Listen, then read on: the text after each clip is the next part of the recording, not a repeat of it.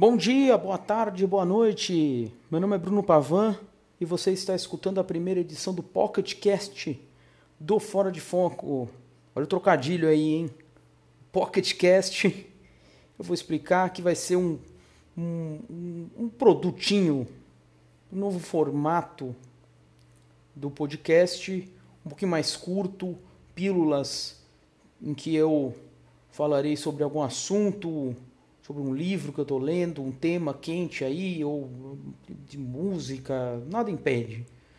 Um, um bate-papo livre, mais curtinho e sem, sem muita pretensão. O podcast, o formato é, é, é, tradicional vai continuar existindo, inclusive tem dois aí, duas edições na agulha para soltar. Provavelmente hoje é quinta-feira, dia 6 provavelmente na segunda-feira que vem, no dia 10 de dezembro, saia uma edição nova.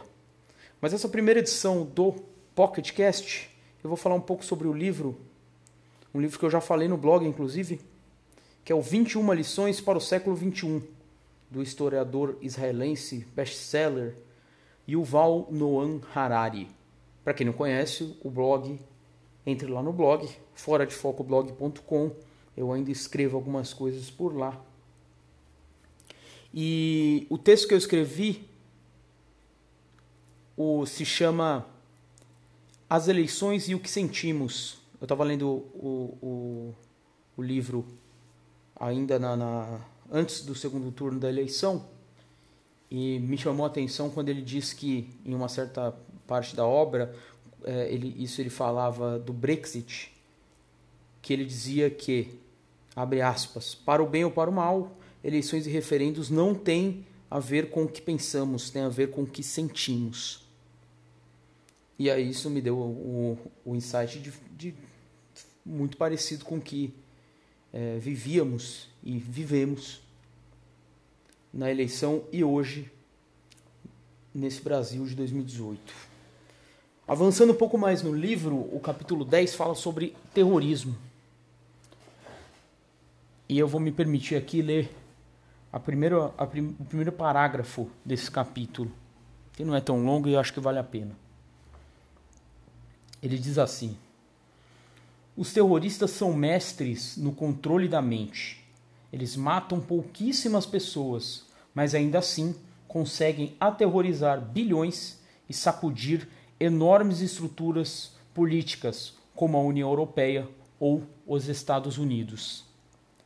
Desde 11 de setembro de 2001, todo ano terroristas têm matado cerca de 50 pessoas na União Europeia, 10 nos Estados Unidos, 7 na China e até 25 mil no mundo todo, principalmente no Iraque, no Afeganistão, no Paquistão, na Nigéria e na Síria.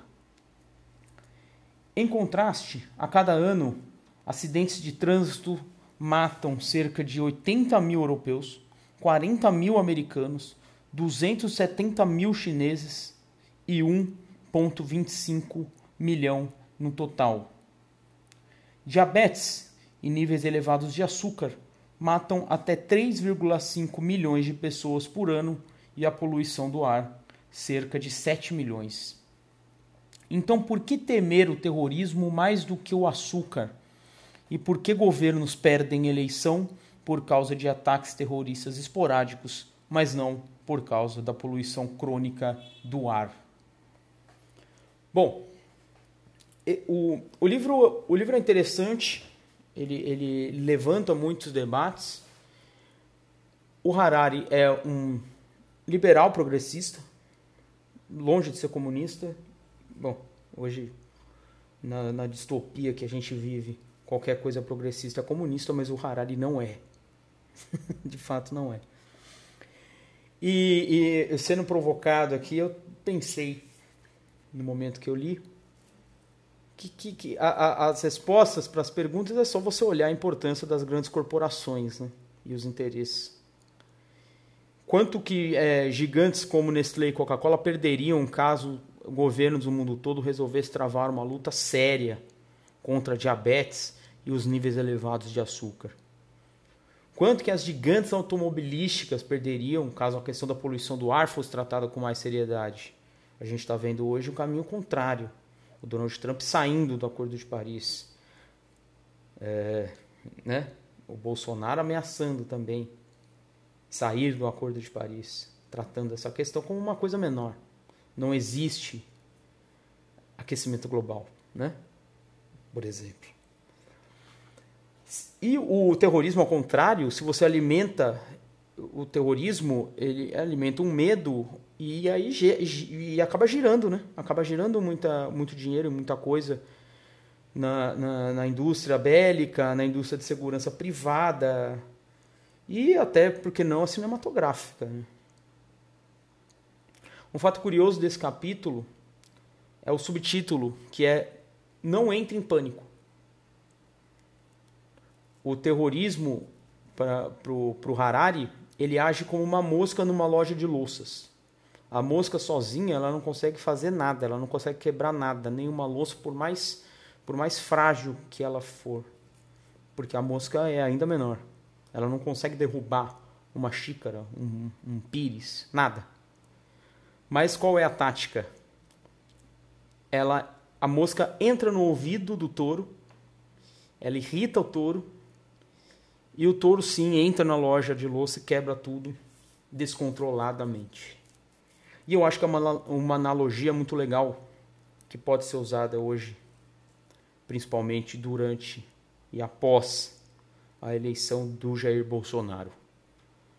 A mosca entra no ouvido dos brasileiros para dizer que o problema da educação pública não é a falta de investimento. Pode congelar o, o, o, investimento público em educação que não tem problema. Porque o grande problema é a ideologia dos professores. E isso aí a gente não resolve com dinheiro, isso aí tá tranquilo. A gente resolve colocando escola sem partido. Porque esses professores, sim, estão acabando com a cultura, estão acabando com a, a família. A mosca, ela não discute é, o nosso problema de tratar a medicina como uma mercadoria e tratar a formação do médico cada vez mais falha na questão humana.